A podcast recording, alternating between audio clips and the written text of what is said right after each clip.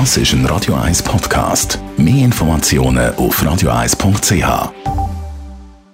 Espresso, Latte Macchiato oder lieber ein Cappuccino?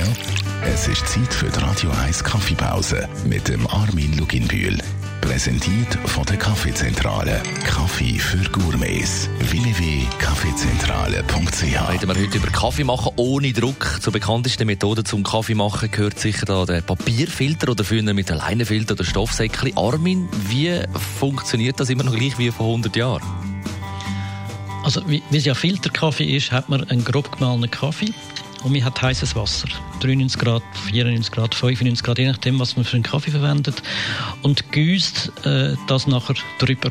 Und dann hat man eigentlich den Filterkaffee. Und da gibt es mehrere Möglichkeiten, das zu machen. Wir haben ganz normal den Kaffeefilter.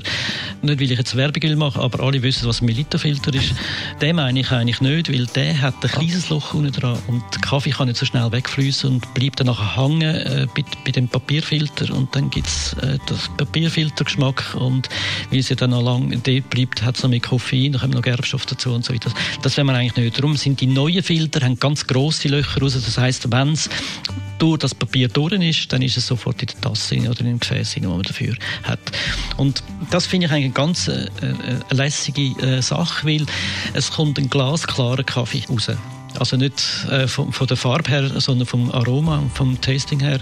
Er ist sowas von genau äh, gemacht. Und das finde ich eine, eine ganz äh, tolle Geschichte, dass man die äh, Milita-Idee von irgendwie 100 Jahren zurück wieder neu erfunden hat, um wirklich eine tolle Kaffeegeschichte zu machen. Es ist mega Trend in der Schweiz. Äh, immer mehr Restaurants oder Kaffeebars bieten das an. Auch wenn das langsam geht, darum sagt man sehr häufig auch Slow Coffee. Mhm.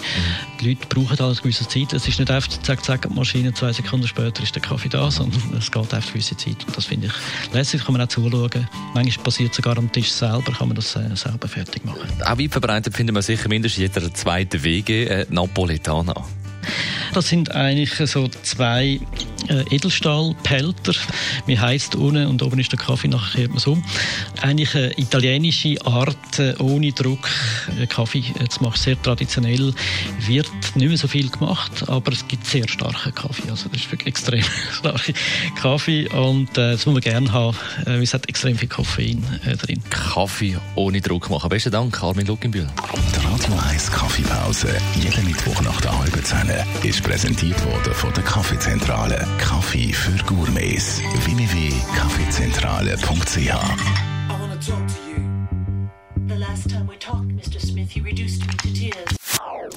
Das ist ein Radio 1 Podcast. Mehr Informationen auf radio1.ch.